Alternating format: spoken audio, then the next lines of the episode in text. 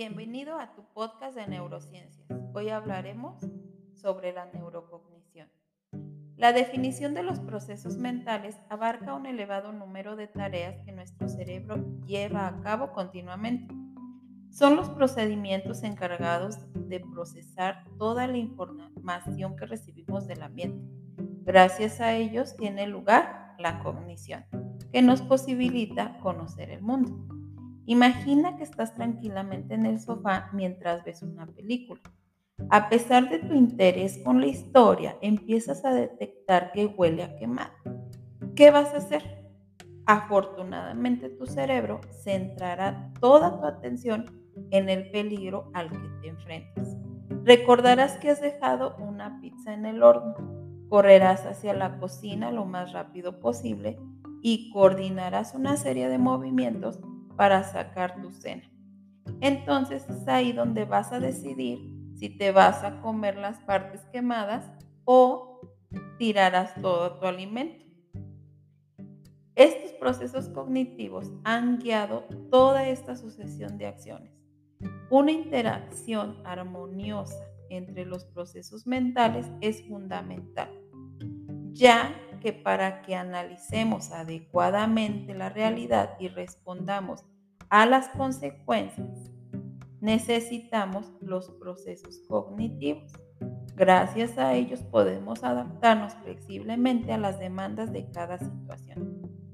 Nuestras funciones ejecutivas se encargan de coordinar estos procesos, detectar cambios a nuestro alrededor, recordar la lista de compras, decidir qué apartamento queremos alquilar, o comprar, atender a un amigo que nos está contando sus problemas.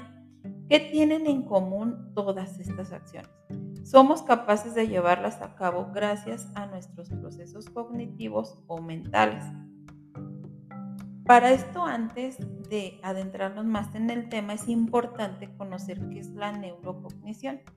Es un área académica que se ocupa del estudio científico de los mecanismos biológicos ocultos a la cognición, entendida la cognición como la capacidad del ser humano para conocer por medio de los órganos y sistema del cerebro con un enfoque específico en las capas neuronales de los procesos mentales. Los, eh, los procesos cognitivos básicos son la condición que nos sirve para, para el posterior procesamiento de la información. ¿Cuáles son estos procesos cognitivos? Estos son la sensación, la percepción, la atención y la memoria. Mientras el proceso o los procesos cognitivos superiores son el pensamiento, el lenguaje, inteligencia, mientras la sensación constituye el primer paso en el proceso cognitivo, ya que nos informa sobre el entorno, algo sin lo que no podríamos vivir. Y si deseas mejorar tus procesos mentales, aquí te damos algunas recomendaciones para lograrlo. El primer paso sería cuidar tu salud. Es importante realizar actividad física y tener una buena alimentación, así como dormir lo suficiente. Beneficiarte de la tecnología. La tecnología posibilita que haya más conexiones neuronales en tu cerebro. También nos puede ayudar la reflexión sobre tus propios progresos. Ser consciente de nuestras limitaciones y nuestros progresos. Desarrollar el pensamiento crítico, leer y dedicar tiempo a actividades creativas y retadoras.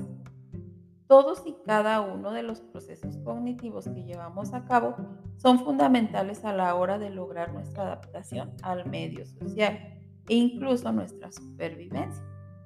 A través de su influencia en la conducta, hemos de pensar que cada acto físico mental que llevamos a cabo, desde recoger un cubierto para comer hasta cantar bajo la regadera, besar a alguien o simplemente escribir, supone que hemos procesado una serie de informaciones y que estamos operando con ellas. Un aspecto a tener en cuenta es que generalmente se considera que proceso cognitivo y emoción van por separado. Sin embargo, es posible observar que en el procesamiento de la información tiene una gran importancia la activación emocional, ya que constituye adoptar a la experiencia de una significación y resulta fundamental a la hora de procesar la información y valorarla. Es por ello que bajo dicha perspectiva podría llegar a considerarse el hecho de que formara parte de dichos procesos cognitivos.